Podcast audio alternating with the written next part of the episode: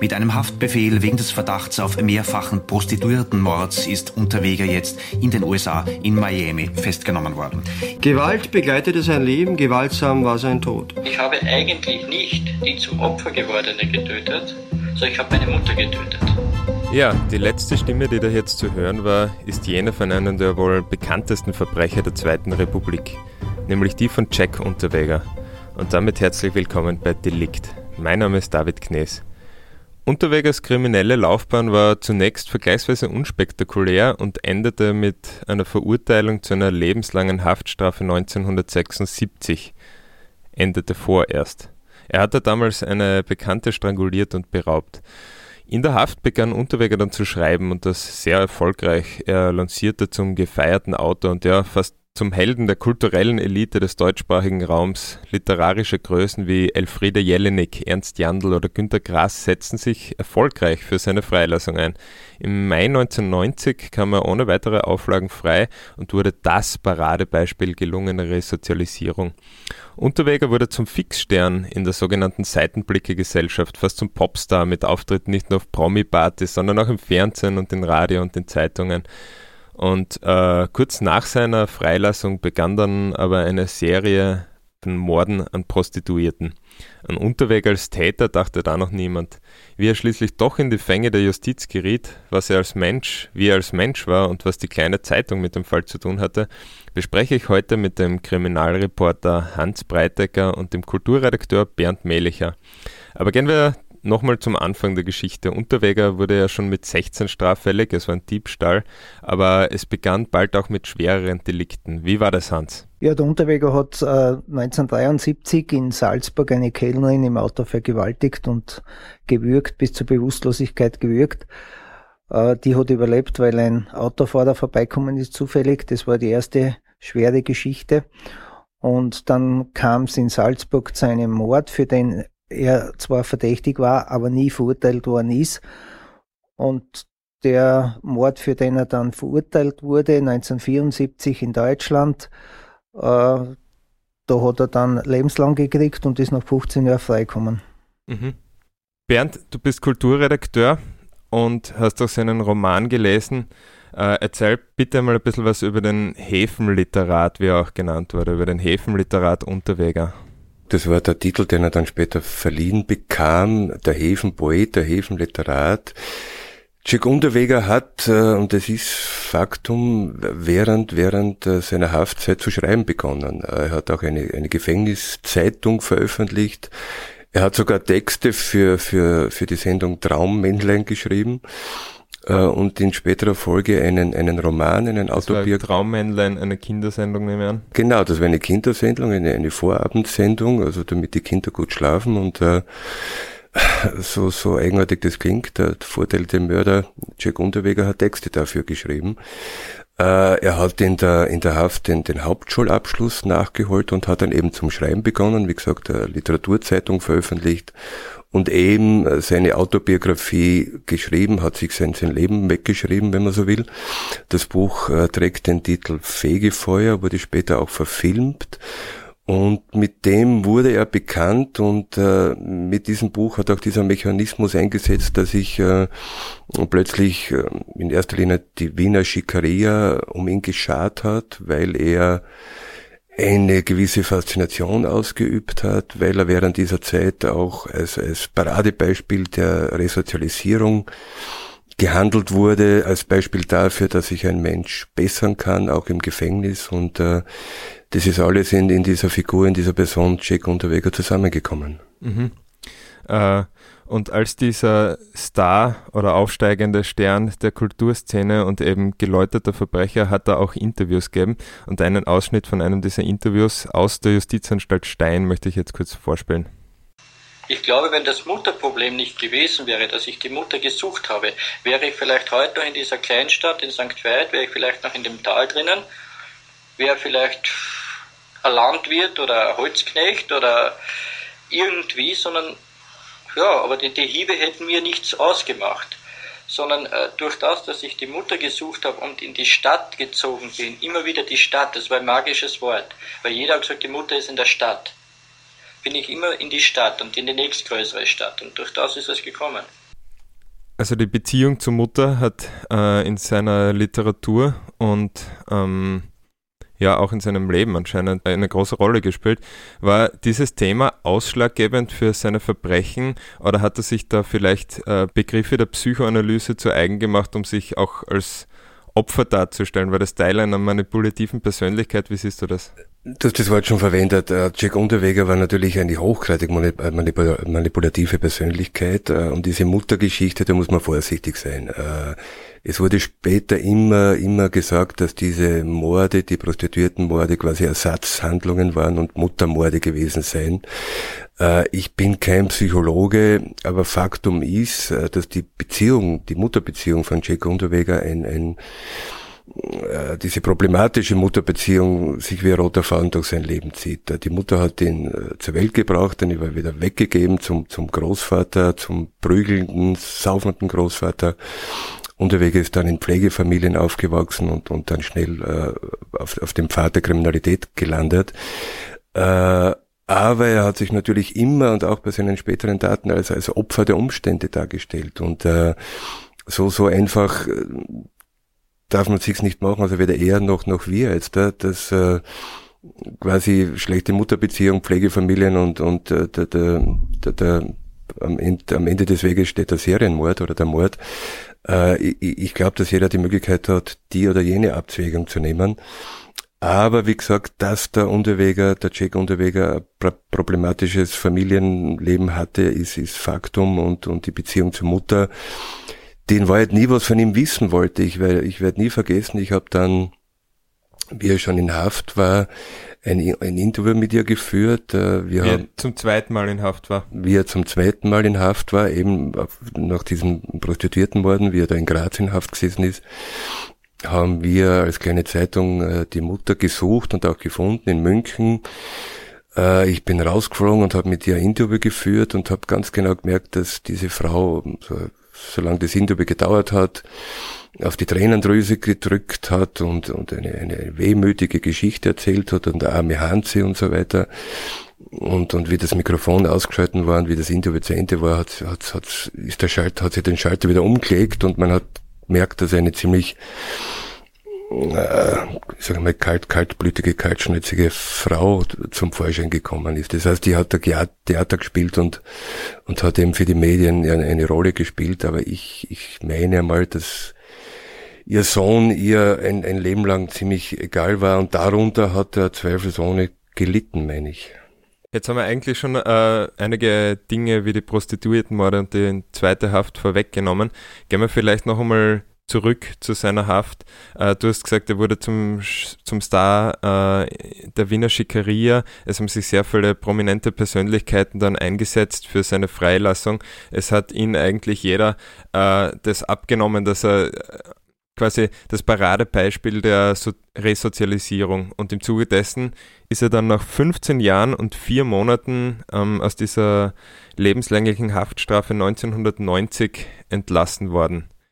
Äh, völlig ungewöhnlich, muss man sagen. Völlig ungewöhnlich zu dieser Zeit, ja.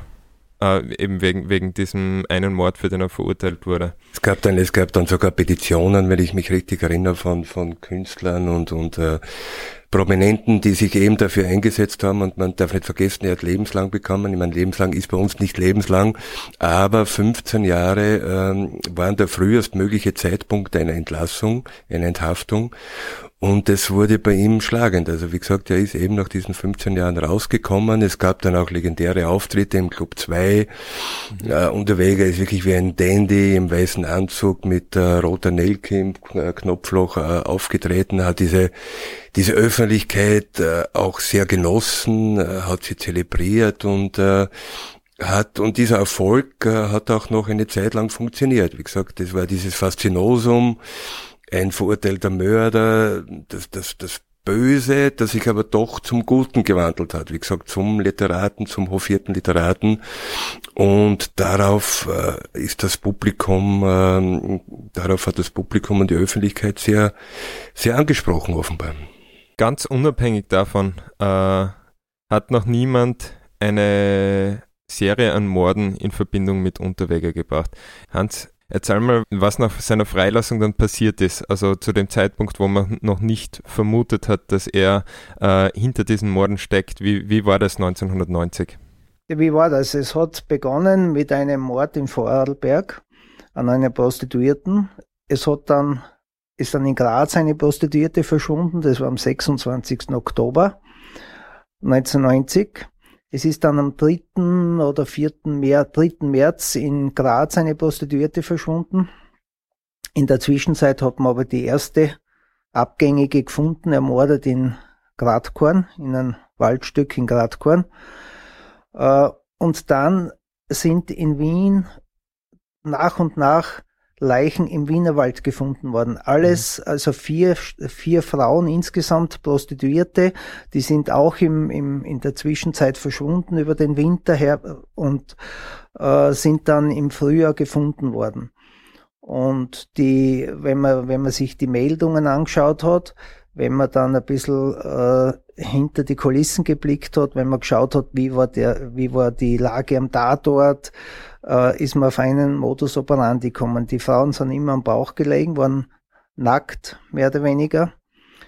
Die Schlüssel, der Schlüsselbund war immer verschwunden, das Geldbörsel war verschwunden, es war der Schmuck aber immer am Tatort und die Kleidungsstück, Kleidungsstücke waren weg. Mhm. Und das war für mich damals schon äh, eine rote Linie, die sich durchzieht und ich habe dann halt im Sommer 91 war das, bis die letzte Wiener Prostituierte gefunden haben, äh, spek rein spekulativ einen Artikel geschrieben, äh, und zwar ist darum gegangen, ob nicht wieder seit Max Guffler aus den 50er Jahren ein fahrender Serienmörder durch Österreich unterwegs ist. Bei den Behörden hat es die Vermutung noch nicht gegeben. Bei den Behörden hat es die Vermutung nicht gegeben, weil jeder für sich gearbeitet hat. Es hat keine Vernetzung gegeben. Die Gendarmerie hat äh, die beiden Tatorte in der Steiermark gehabt. Äh, zum damaligen Zeitpunkt einen Tatort, weil die zweite Prostituierte, die in Graz verschwunden worden ist, ist erst im Herbst dann gefunden worden. Äh, die Wiener Polizei hat die Morde im Wienerwald bearbeitet und sie haben sich dann kurz geschlossen. Die Grazer Polizei war auch mit im Boot, natürlich, weil die Prostituierten ja aus Graz verschwunden sind. Und die Grazer Polizei und die Wiener Polizei haben sie dann getroffen nach unserem Zeitungsartikel und haben einen kurzen Check gemacht und sind zu der Ansicht gekommen, dass der, die, die eine, die Grazer Geschichte mit der Wiener Geschichte oder mit den Wiener Fällen nichts zu tun hat. Mhm. Daraufhin hat man beschlossen, jeder ermittelt für sich und wenn sich brisante Details ergeben, die das, diesen Verdacht möglicherweise erhärten, dann schließt man sich kurz. Das ist aber nie passiert. Unterweg ist ja dann im 1991 im Sommer nach Amerika geflogen ähm, und ist dann, ist dann, hat aber gewusst, äh, dass das ermittelt wird, dass man die, dass man, dass man da einen Serienmörder möglicherweise oder zumindest in Wien einen Serienmörder sucht. Ja, vielleicht können wir da kurz über, über diese Phase reden, wo er äh, da eben in Amerika war. In, da hat er sich als, als Journalist ausgegeben, der über Morde berichtet. Ist das richtig? Ja, das ist richtig. Der Unterweger, Jack Unterweger, hat immer die Nähe zur Polizei gesucht, die Nähe zum Chef vom Wiener Sicherheitsbüro gesucht. Ähm, War das, weil er, weil er wissen wollte, wie es um die Ermittlungen in diesen Fällen steht oder weil er äh, die, vielleicht diesen Nervenkitzel, dieses Katz- und Maus-Spiel gesucht hat? das war sicher das? auch das Katz- und Maus-Spiel. Er wollte sicher aber auch informieren. Äh, zum Teil ist es ihm ja gelungen. Inwieweit mhm. weiß die Polizei etwas, was mit seiner Person zu tun hat? Ähm, es war ja, es sind ja einige Dinge passiert. Er ist in Graz zum Beispiel, äh, nachdem die zweite Prostituierte verschwunden war, äh, Streife mitgefahren. Das ist von höchster Stelle angeordnet worden, dass er Streife mitfahren darf und er ist mit der Prostitutionsgruppe, ähm, äh, das sind jene Kriminalisten, die fürs Rotlicht zuständig sind, Streife mitgefahren. Es hat dort einen Mordsprotest äh, gegeben. Weil, weil er sich als Journalist ausgegeben hat weil er Oder immer behauptet in dem Fall als Journalist äh, auch gearbeitet nein, hat, er? Nicht, er hat sich nicht als Journalist ausgegeben, er hat in Wien eine Zeitung beliefert, ein, ein Magazin und er hat teilweise für Radio Wien tatsächlich Beiträge ja. gemacht. Der Hintergrund war natürlich ein ganz anderer. Ähm, weil du gefragt hast, äh, diese, warum er das gemacht hat, das, das weiß man auch von anderen Fällen, dass die Verbrecher oder einen, dass der Täter immer wieder die, die, die Nähe zum Verbrechen und zum, zum Tatort sucht. Aber was ich noch sagen wollte, äh, was der Hans erzählt hat, dass, dass diese, diese Zusammenhänge äh, anfangs nicht gesehen wurden, ich, ich glaube, korrigiere mich, dass man die auch nicht sehen wollte. Äh, man darf nicht vergessen, dass der Jack Unterweger noch immer so etwas wie einen äh, zumindest der Zeit lang einen Promi-Status genossen hat. also man, man, man wollte nicht wahrhaben, jetzt, jetzt hat man so einen, so einen Fall, einen verurteilten Mörder, geläutert, äh, schreibt, schreibt sein Leben, hat sich gebessert und plötzlich sollte er wieder unter Verdacht stehen und so eine monströse Mordserie begangen haben. Also ich glaube, dass du viel auch an, an Verdrängung, an nicht wahrhaben wollen, an, an einfach Selbstverleugnung eine Rolle gespielt hat. Mhm. Ja, aber nur auf höherer Ebene.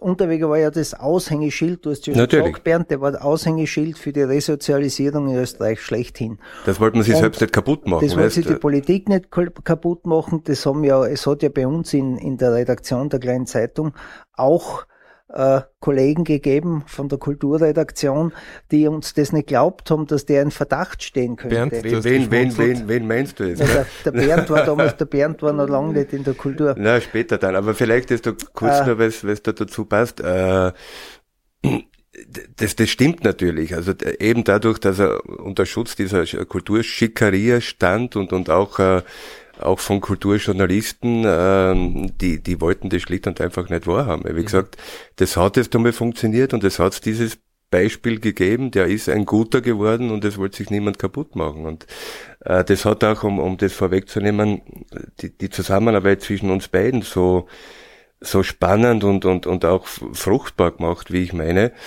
Äh, man muss sich vorstellen, der Hans Breitiger, der, der gestandene äh, Kriminalreporter, äh, und, und ich quasi der, der, der ja, Kultur, Kulturmensch und Bücherwurm.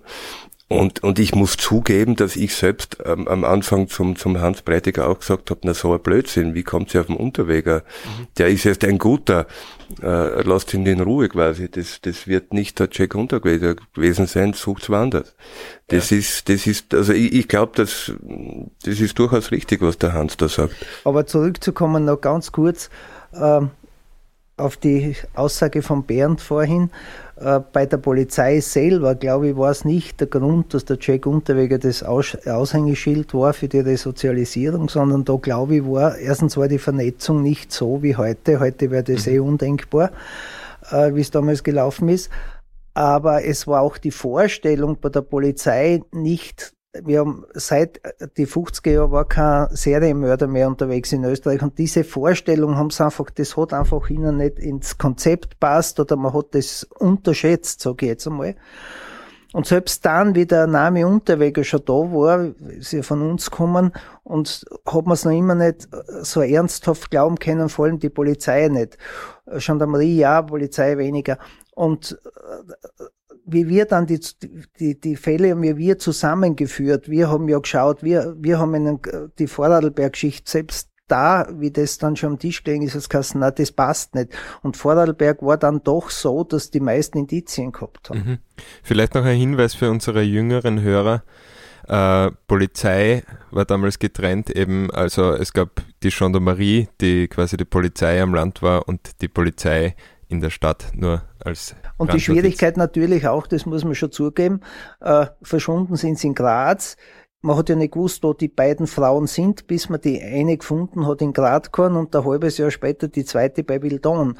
Äh, dann hat man gewusst, dass, bei, dass beide tot sind und äh, vermutet hat man es vorher, aber die Bestätigung hat man dann gehabt. Mhm. Und dann äh, war die, und, und dafür zuständig für diese Tatorte war die Gendarmerie-Kriminalabteilung. Ja. Und das hat natürlich Reibereien gegeben zwischen Polizei und Gendarmerie. Und als du diesen spekulativen Artikel, dass das ein Täter sein könnte, geschrieben hast, hast du aber noch nicht vermutet, dass das der Unterweger war. Ich habe keine Ahnung gehabt, äh, dass Jack Unterweger dafür in Frage. Ich habe nicht einmal gewusst, wer ist der Unterweger gescheit. Ich habe mich mit dieser Person nie auseinandergesetzt. Ich aber du warst der Meinung, dass die Indizien dafür sprechen, dass das dieselbe Person sein könnte? Ich war der Meinung oder ich war der Überzeugung, dass das ein Täter ist, weil eben der Modus operandi immer derselbe mhm. war. Und auf Jack Unterweger bin ich erst ein halbes Jahr später durch einen Hinweis gekommen. Erzähl davon noch. Ich erzähle davon, ich habe gehört, nachdem die zweite Leiche, die, die zweite Prostituierte äh, aufgefunden worden ist, äh, habe ich ein bisschen herumrecherchiert, auch bei der Polizei, auch bei der Wiener Polizei und in, an der tschechischen Grenze, das war zufällig äh, halt, dass ich da oben war und jemanden getroffen habe, der gewusst hat, dass im Wiener Sicherheitsbüro einen Hinweis gibt aus Salzburg von einem pensionierten Kriminalbeamten, der im, und jetzt kommen wir wieder aufs Jahr 73, äh, einen Mord vor dem Mord in Deutschland, für den er verurteilt worden ist, gegeben hat, wo der Verdacht auf, oder die Spur zu Jack Unterweger führte. Mhm. Uh, Unterweger hatte damals ein Alibi. Ein Mord, für den er übrigens auch nie verurteilt wurde, Nein, auch später ich nicht. eingangs ja schon gesagt, für den ja. ist er nie belangt worden. Unterweger hatte damals ein Alibi. Uh, zehn Jahre später ist uh, ein, der Vater der Ex-Freundin des Jack Unterweger zur Polizei Wels gekommen und hat ihnen mitgeteilt, dass das Alibi von damals falsch ist. Und die Welser Polizei hat die Salzburger Polizei die Mordermittler verständigt und der Mordermittler ist hingefahren und hat den Jack Unterweger damit konfrontiert. Im, Im, Gefängnis, habe ich das jetzt? Im Gefängnis, ja. da ist Unterweger zehn Jahre bereits in Haft gewesen mhm. und Unterweger hat gesagt, Herr, äh, wenn, Herr, äh, Herr Inspektor, wenn Sie Beweise haben, gebe ich alles zu und sonst müssen Sie sich wieder verabschieden. Beweise hat er außer die Aussage, und das war Alkoholiker, äh, dieser Mann, mhm. der das angezeigt hat, der ist gestorben kurz vorher, den hat er nicht mehr befragen können. Die Tochter hat es zwar bestätigt, hat aber nicht sagen können, dass er definitiv äh, der Mörder ist, sondern sie hat nur gesagt, er war weg in der Nacht. Und so ist er nie belangt worden. Der Staatsanwalt hat dann gesagt, lasst ihn Unterweg in Ruhe, der hat eh schon lebenslang. Für die Freilassung allerdings bin ich heute noch überzeugt, hätte das seine Rolle gespielt. Unterweger wäre nicht freikommen nach 15 Jahren, mhm. wenn der Staatsanwalt damals Ermittlungen eingeleitet hätte und wenn man ihn unter Umständen verurteilt hätte. Und dieser Hinweis, äh, eben, den diesen du zufällig Hinweis, bekommen diesen hast. Diesen Hinweis habe ich bekommen, hin noch einmal zum Verständnis, leichten Verständnis. Ich bekam einen Hinweis, dass in Wien die, äh, die, Polizei einen Hinweis erhalten hat von einem pensionierten Kriminalbeamten aus Salzburg. Ja. Ähm, der pensionierte Kriminalbeamte hat aber nicht gewusst, dass es auch in Graz zwei Mordfälle gibt mhm. und Vorarlberg auch nicht.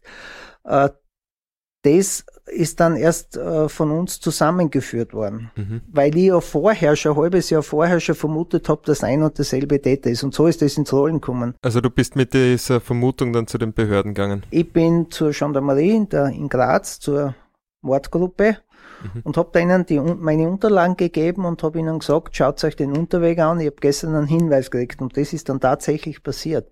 Das erste Alibi war, ist in Wien überprüft worden als die erste Aktion war Unterweger alle überprüfen zu den Grazer Fällen. Das war negativ. Und dann ist wieder nichts passiert. Und irgendwann. Was war sein Alibi? Das weiß ich nicht, was er gesagt hat, aber er war unterwegs. Offensichtlich, er hat immer, er hat ja viele Mädchen gehabt, er war mit Mädchen unterwegs, die haben immer Alibis bestätigt, aber was genau er da mhm. zu den Wienern gesagt hat, das ist auch nie aus den Akten hervorgegangen. Aber Faktum ist, dass dass das war im November und Faktum ist, dass dann zwei Monate nichts passiert ist und erst nachdem Mordermittler von der Gendarmerie interveniert haben, es beim Ministerium einen Kollegen gegeben, den sie gekannt haben und dann ist die Weisung gekommen, Unterwege anschauen. Und das war am 11. Jänner 1992, weiß ich noch ganz genau. Und an diesem Tag, den vergesse ich deshalb nicht, weil ich äh, einen Anruf gekriegt habe von der Grazer Polizei, vom Mordgruppenchef, und der gebeten, ich möge ihm ein Bild zur Verfügung stellen, damit sie Prostituierte befragen können, weil sie haben vom Sicherheitsbüro 20 Jahre alte Bilder bekommen. Mhm wo er erkennungsdienstlich behandelt worden ist nach dem Mord in Deutschland. Und so hat er nicht mehr ausgesehen. Und wir haben aber im Archiv keine Fotos gehabt. Ich habe mich auch vorher nicht gekümmert darum, weil die, die Alibi-Überprüfung ja im November negativ war. Haben wir gedacht, ich habe mich getäuscht. Ja. Unterweger hat damit nichts zu tun.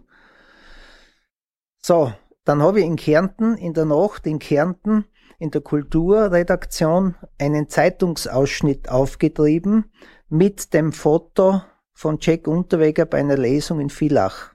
Mhm. Und mit diesem Bild das haben wir kopiert, der hat mir das mit äh, heraufkopiert, heraufgeschickt über und ich habe das der Polizei mehrfach kopiert, der Polizei gebracht und um halb eins in der Nacht haben es dann drei Zeuginnen gehabt, die gesagt haben, ja, das ist er, der ist mit uns im Wald ausgefahren, die eine hat er sogar gewürgt und sie hat geschrien, dann hat er ablassen. Jetzt hat man gewusst. Also Frauen aus dem Prostituierten-Milieu, alles Frauen aus dem Prostituierten Glück gehabt haben, nicht umgebracht genau. worden zu sein. Und jetzt hat man gewusst, die Spur ist heiß. Und Jack Unterweger ist ein massiv tatverdächtiger Mann. Ja. Und dann begann eure Zusammenarbeit, oder? Das war dann Auslöser für uns. Ich habe dann den Bernd Mellicher angesprochen. In, in, der war damals bei uns in der, in der, in der Kriminalpartie. Und ich bin erfahren, dass er den Unterweger erkennt und so hat der Bernd mit dem Unterweger ein einen Gesprächstermin vereinbart. Ja. Unterweger ist dann, wir haben den Unterweger heruntergelockt, wenn du so willst, als Kulturjournalisten getarnt, äh, weil wir Fotos gebraucht haben. Wir mhm. haben gewusst, die Spur ist jetzt heiß, aber wir haben keine Fotos, wir brauchen Bilder. Und Entschuldigung, und das war natürlich die einzige Möglichkeit, äh, den, an den Unterweger ranzukommen, weil äh, man darf nicht vergessen, die, die wirklich erfolgreiche Zeit war vorbei, auf, auf das kommen wir später vielleicht noch. Äh, und, und wir haben jetzt da eben äh, behauptet, dass wir gehört haben, dass er ein neues Buch schreibt und äh, wir würden gern mit ihm über seine, über Literatur, über seine Zukunft ja, reden. Wir, reden wir gleich drüber. Also ähm, er war damals nicht mehr so erfolgreich äh, wie zu der Zeit eben, wo, wo er frisch als der Häfenliterat quasi aus dem, aus dem Gefängnis gekommen ist äh, und hat dann viele Rückschläge erlitten, also karrieremäßig. Wenn es eigenartig das klingen mag, so ein großer Erfolg war mit der, mit der, mit der, mit der Entlassung oder mit Enthaftung quasi vorbei. Wie gesagt, er hat dieses Buch Fegefeuer geschrieben. Das Buch wurde verfilmt, der, die, sogar damals äh, aus dem Häfen raus durfte er die, die Kinopremiere, zur Kinopremiere Damals war er noch in Haft. Mit dem Film war er übrigens überhaupt nicht zufrieden, weil er ihm zu wenig heldenhaft war. Also er hätte gern besser. War er Narzisst? Ja, eindeutig. Er war ein, ein, Ganz sicher. ein, ein, ein, äh, hochgradiger Narzisst. Auf, das komme ich jetzt da gleich noch. Wie gesagt, der große Erfolg war mit diesem Buch vorbei. Das passiert oft. Äh, Entschuldige, wenn ich die unterbreche. In dem Zusammenhang ganz kurz hat es ja auch die Gerüchte gegeben, wie die Erstermittlungen geführt worden sind, gegen, gezielt gegen Jack Unterweger in Wien, waren die steirischen Kriminalbeamten ja in Wien. Und damals ist sogar der Verdacht aufgekommen, dass er das Buch nicht selber geschrieben hätte im Gefängnis, sondern schreiben hätte lassen dass er einen Ghostwriter gehabt hat. Und, und ob, ob das ist, kann man, nicht, kann man nicht beurteilen, aber der Verdacht ist damals aufgekommen, würde erklären, warum der Literar, äh, der, der Autoren oder der literarische Erfolg, den er gehabt hat, plötzlich abgebrochen Nein, muss, muss, ist. Ist aber spekulativ. Sehe ich anders, höre ich auch zum ersten Mal. Ich glaube, dass die Erklärung viel einfacher ist. Wie gesagt, der Jack Unterweger war nicht der erste äh, schreibende Verbrecher, wenn man so will, und wird auch nicht der letzte sein. Und dieses Phänomen gibt's öfter. Äh, solange diese Leute ihr Leben wegschreiben, ihre Autobiografie schreiben, äh, das funktioniert ja noch, da haben sie einen Stoff dafür. Aber in weiterer Folge müssten äh, um Literaten zu werden, müssten sie den Sprung in die Fiktion schaffen und den schaffen sie nicht. Wie gesagt, ihr Leben können sie noch schildern, beschreiben, was auch immer, und dann bricht's ab. Und genau das war bei, bei, bei Unterweger der, der, der Fall. Äh, er hat doch nach der Entlassung mehrere Bücher geschrieben, die waren überhaupt bis, bis, also, haben sie schlecht verkauft waren, waren keine Erfolge. Ich glaube, dass er hochgradig frustriert darüber war, äh, weil er sich dann eben in Freiheit erleben als Literat vorgestellt hat. Und das, das war er schlicht und einfach nicht. Und äh, ja, die darauffolgenden Misserfolge waren dann zeitlich in etwa übereinstimmend mit den Morden. Ja, Unterweger äh, ist jedes Mal, wenn er Frust gehabt hat, ist er zum Mörder geworden. Ich sage das jetzt einmal ganz so, so wie das auch in den Akten oder aus den Akten hervorgeht. Es war ja dann auch äh, die der Auslöser für den Haftbefehl. Ich habe dann meine damals meine Kollegen in der Bezirksredaktion angerufen und habe ihnen zwei äh, Zeitpunkte gegeben, zwei Datums genannt äh, und gebeten, sie sollen nachschauen, ob Unterweger in der Steiermark war. Einmal wie die erste Prostituierte und dann wie die zweite verschwunden ist. Und die Kollegin aus Volzberg hat mich dann zurückgerufen und hat gesagt, du, der Unterweger war in Volzberg, hätte eine Lesung, ein Köflach, entschuldige, mhm. hätte mhm. eine Lesung gehabt. Äh, es war nur ein Interessent da und Unterweger ist frustriert weg. Halbe Stunde später ist in Graz die Prostituierte verschwunden, wie man dann später äh, erfahren hat und in, in, in oder fe festgestellt hat und in äh, Vorarlberg war es ähnlich. Mhm. Hat er Verträge mit äh, dem OF geführt, es sind nicht zustande gekommen, Unterweg ist frustriert weg, ist in die Tiefgarage, hat die Prostituierte aufgenommen und hat sie umgebracht. Mhm. Man muss natürlich, ich bin ganz deiner Meinung und, und das lässt sich aus, auch aus den Akten nachvollziehen man muss trotzdem aufpassen, dass man nicht, dass man nicht leiden, Psychologen wären da, aber Faktum ist, äh, dass diese Morde, äh, vielleicht muss man damit beginnen, diese, diese Serienmorde, diese Morde an den Prostituierten, sind keine Sexualmorde. Das sind keine Sexualdelikte, äh, das sind schlicht und einfach Machtverbrechen. Da geht es um Macht, um Leben und Tod. Das ist die ultimative Macht, die ein Mensch haben kann. Äh, er hat die Macht über Leben und Tod seines Opfers. Äh, Unterweger, wie gesagt, war ein hochgradiger Narzisst und durch die Misserfolge hat es eine massive Kränkung gegeben. Der war zutiefst gekränkt und, wie der Hans gesagt hat, äh, oft Nachlesungen, wo zwei, drei Leute nur waren, wo er enttäuscht war, wo er frustriert war, wo sich Wut aufgebaut hat, ist er später zu Verbrechen gekommen, wo er offensichtlich Druck abgebaut hat. Mhm. Wo er Druck abgebaut hat, wo er, wo er eine ultimative Machtdemonstration, nämlich jene über Leben und Tod, gehabt hat und auch äh, offensichtlich aus, aus, ausgeübt hat. Dann kam es einmal zu diesem Termin, also ihr habt zusammengearbeitet, du als äh, Kulturredakteur und du als vermeintlicher Kulturredakteur habt vorgegeben, äh, sich mit ihm über sein neues Buch unterhalten zu wollen. Wie kam es dann zu dem Treffen und was ist Bernd da passiert? Bernd war kein Kulturredakteur. Der Bernd war kein Kulturredakteur, jetzt ist es. Aber, aber ich, ich habe mich leichter tarnen können, weil ich eben der, der Bücherwurm war und, und, und genau. du warst der Kriminalreporter. Und ich kann mich noch gut erinnern, dass ich den Hans, der natürlich nicht aus seiner Haut konnte und dann im Zuge des Gesprächs immer wieder einschlägige Fragen gestellt hat Richtung Polizei und Verhör, dass ich ihm unter den Tisch immer treten habe müssen. Äh, dass, dass eben die Tarnung aufrechterhalten bleibt, dass wir eben zwar Kultur, Kulturredakteure sind. Aber das war die Situation, das war aber die das, Gesprächssituation. Aber, äh, erklär mir nochmal kurz, wie es zu dem Gespräch gekommen ist überhaupt. Ihr habt ihn einfach angerufen und hat gesagt, passt, treffen wir uns. Bernd hat ihn angerufen, weil ich ihn gebeten habe, das war ja der Zeitpunkt, wo ich gesagt habe, Bernd, kennst du den Unterweger? Wenn, wenn ja, wenn du mittun willst, bist du bei der Geschichte dabei. Ich habe schon Monate vorher gearbeitet dran.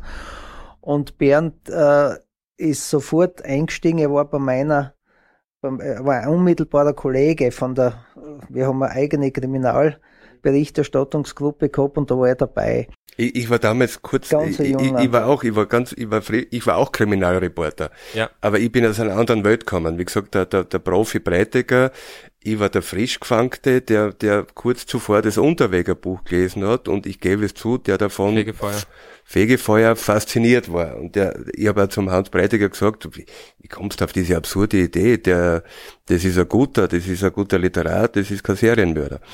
Ich habe das Buch auch gelesen gehabt, aber ohne mich mit Unterweg auseinanderzusetzen, mir das Buch überhaupt nicht gefallen. Das ist der Unterschied. Und so haben wir zwei verschiedene Zugänge gehabt zu der Geschichte. Ich ja. habe die Fakten, wir haben die Fakten gezählt. Der Bernd war einer, der überlegt hat und ich erinnere mich noch ganz genau. Äh, der Bernd ist nicht nur einmal gekommen und hat gesagt, Hans, du liegst falsch und der Unterweger nie und nimmer. Und ich habe gesagt, aus, wir machen jetzt weiter, Unterweg ist unser Verdächtiger. Und so haben wir uns ergänzt und äh, wir haben das, wir haben das sehr, glaube sehr gut gemacht. Und wir waren die erste Zeitung, die kleine Zeitung, die überhaupt berichtet hat, dass die Spur zum Unterweger führt und dass es einen Haftbefehl gibt. Mhm. Du vielleicht, vielleicht, Entschuldigung, vielleicht auch deshalb, weil ich an, ans Gute Menschen geglaubt habe und du äh, aufgrund deiner Praxis gewusst hast, dass es halt selten der Fall ist, Richtig, dass man, ja. dass man dass diese Wandlung vom Saulus zum Paulus wirklich passiert. Ich habe daran geglaubt, du nicht und äh, offenbar bist du richtig Aber du brauchst jetzt nicht enttäuscht sein. nein, nein, es, nein es, es hat mir ähm, nur als Randbemerkung, es hat mir sehr ähm, belastet ist vielleicht das falsche Wort, aber ich war zutiefst davon überzeugt. Wie gesagt, ich habe dieses Buch gelesen, ich habe die Geschichte verfolgt und habe mir gedacht, ha, es, es gibt doch Fälle, wo es gut gehen kann, obwohl jemand so eine Biografie hat, äh, mit allen Schrecklichkeiten und es gibt die Möglichkeit, sich zu bessern. Und äh, habe mich geweigert, daran zu glauben, dass dem nicht so ist. Mhm. Ich, Bis zum bin, Prozess. Ich bin schon auch vorsichtig vorgegangen. So war es nicht, dass ich gleich mit äh, ausposaunt habe, Unterweger der, der Täter, sondern wir haben das sehr vorsichtig vorbereitet. Wir haben mit der Gendarmerie äh, engste Absprachen gehabt. Äh, ich habe immer wieder was erfahren, aber sie haben auch von uns, sie haben erstens den Hinweis gekriegt, dass dass, dass möglicherweise ein Unterweger dafür in Frage kommt. Sie haben von uns den Hinweis gekriegt dann, dass er in Köfloch war. Das war Auslöser für einen Haftbefehl. Und ab dem Zeitpunkt hat es für mich null Zweifel gegeben.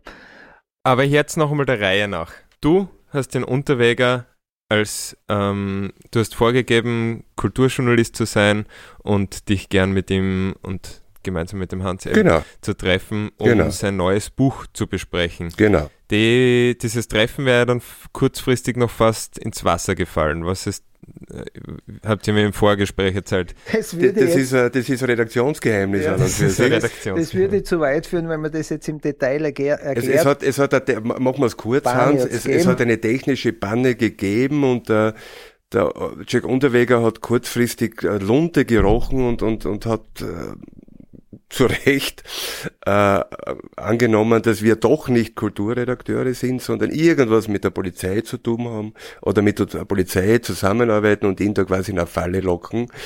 Wir haben ihn dann überzeugen können davon, dass das nicht der Fall ist, dass wir tatsächlich nur an seiner Literatur interessiert sind und uns deshalb mit ihm treffen wollen. Wie gesagt, er war kurzfristig auf, aufgrund ähm, technischer Gebrechen ähm, hat er glaubt, dass wir da mit der Polizei zusammenarbeiten. Aber wir haben diesen Verdacht dann ausräumen können und erst dann, das Gespräch hat stattgefunden. Da muss ich jetzt im Bernd loben, das war ausschließlich dem Bernd sein Verdienst, dass dann zu diesem Gespräch doch noch gekommen ist, weil Unterweger, ich sehe im Bernd noch kreidebleich, wie er mir entgegengekommen ist in der Früh und gesagt hat, du stell dir vor, der Unterweger behauptet, wir sind Polizeispitzel aufgrund der Panne, die uns am Vortag passiert ist.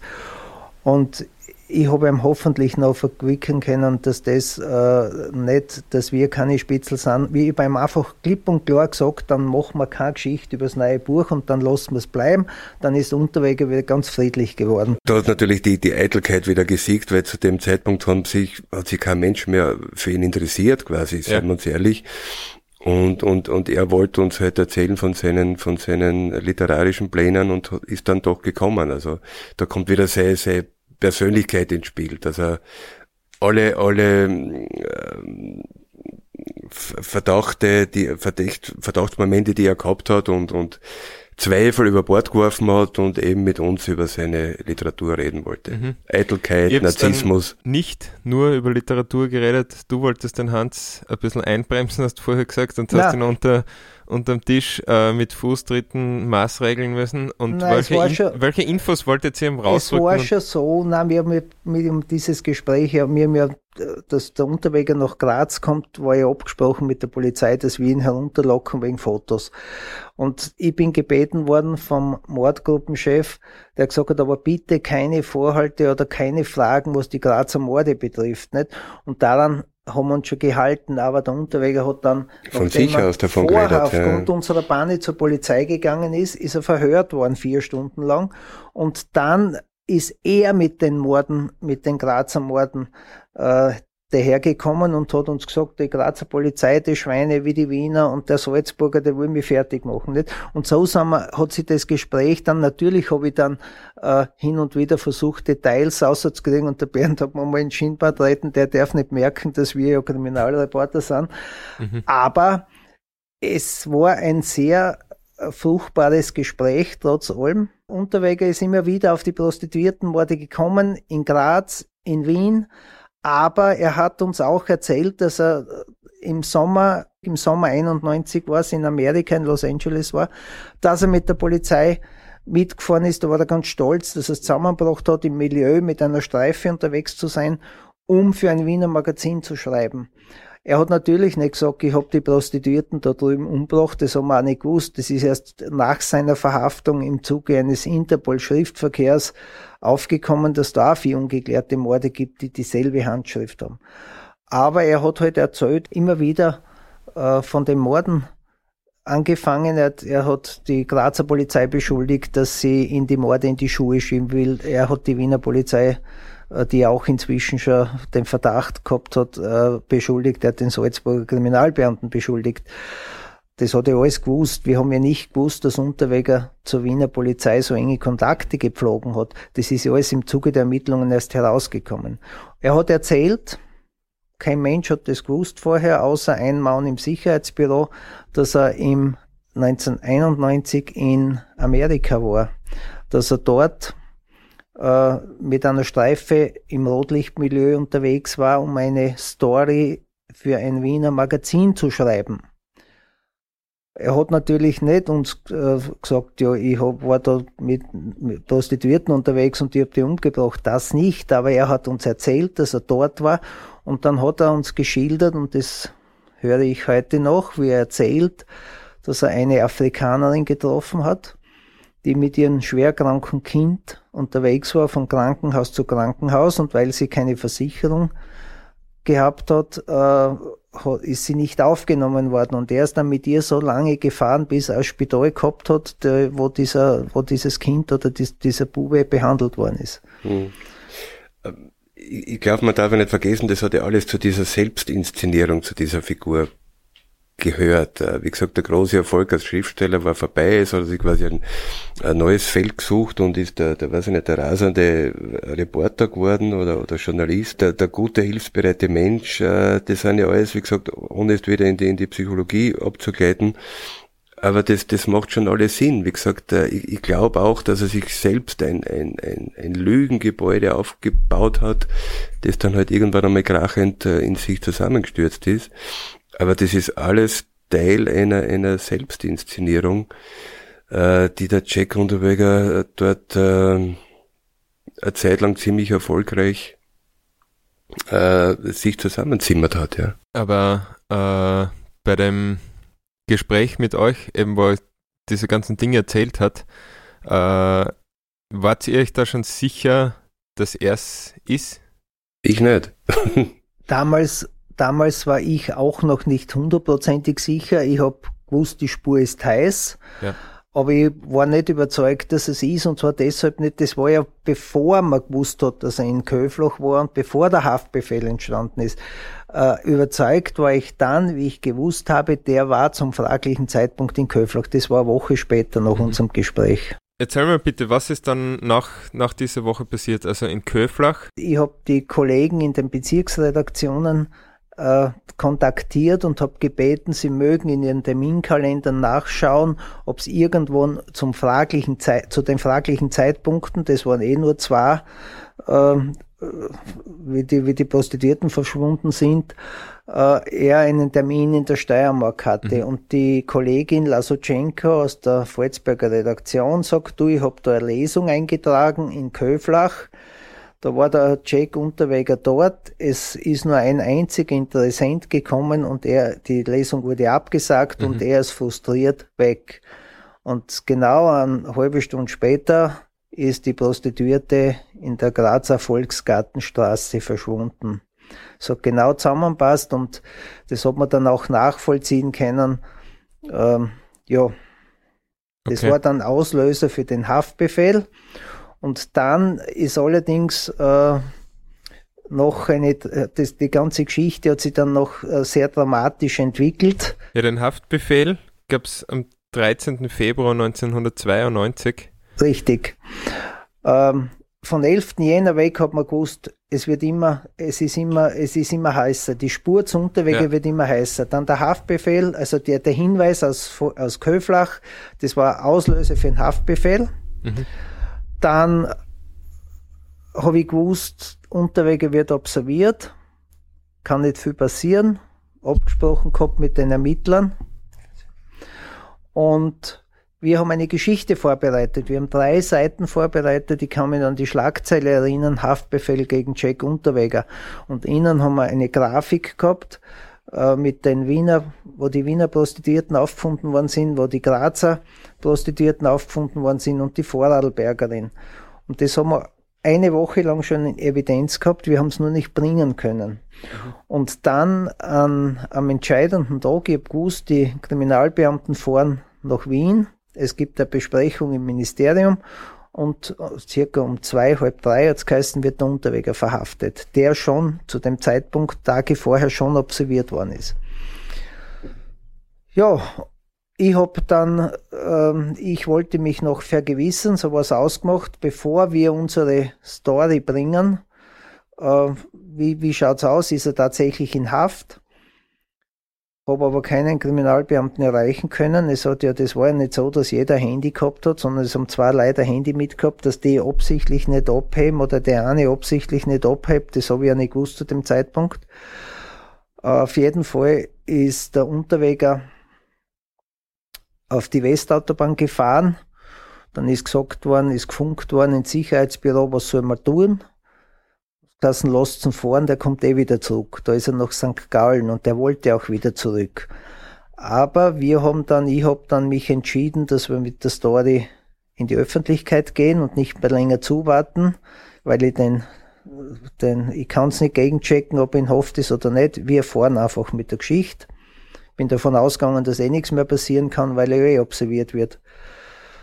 Und dann hat eine Frau aus der Oststeiermark, die mit ihm ein Verhältnis gehabt hat, kurzfristig, und ihn gekannt hat, die Zeitung um halb sechs oder um sechs, das war so Kolportage in die Hand gekriegt und hat gelesen, Haftbefehl gegen Jack Unterweger und hat ihn in St. Gallen angerufen. Und dann hat Unterweger gesagt, nee, wenn das so ist, äh, da war er in Begleitung seiner 16-jährigen Freundin. Dann fahren wir gleich nach Zürich und von Zürich nach Miami. Und dort ist er dann, ich glaube, zwei Wochen, drei Wochen später verhaftet worden.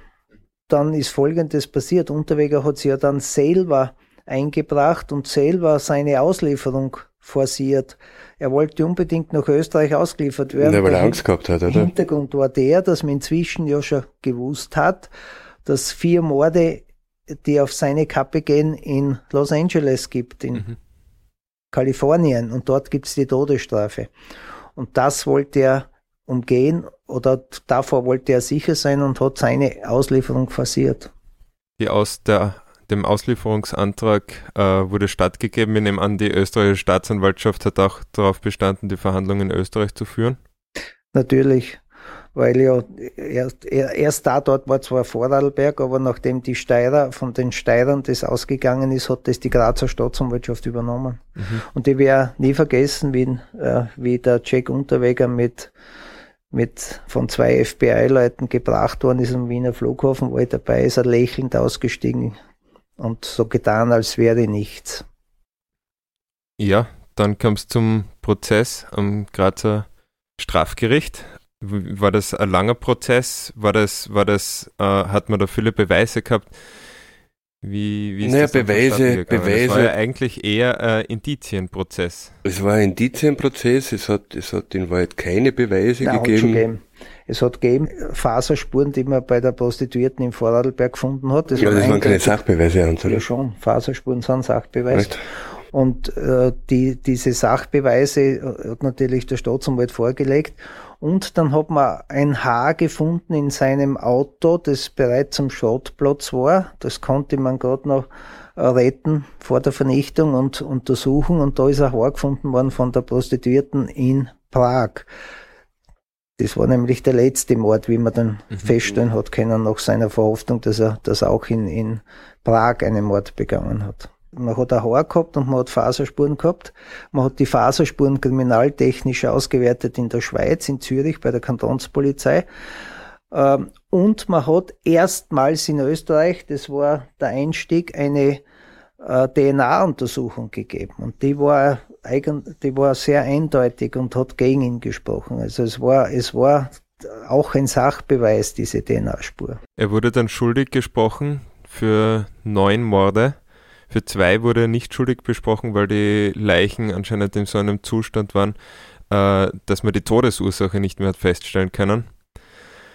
Äh, ah. kurz, kurz vielleicht zum Prozess noch. Ich, ich, war bei dem, beim Prozess auch dabei und äh, äh, er, hat, er hat ja immer seine Unschuld beteuert. Also er hat, er hat immer gesagt, er, er sitzt unschuldig und es ist eine, eine Hexenjagd und, und sie wollen ihm die, die Morde unterschieben und äh, er, er weiß nicht und er hat es nicht notwendig, weil er ohnehin ein, ein, ein reges Frauen- und Sexualleben hatte. Also warum, warum sollte er Frauen umbringen?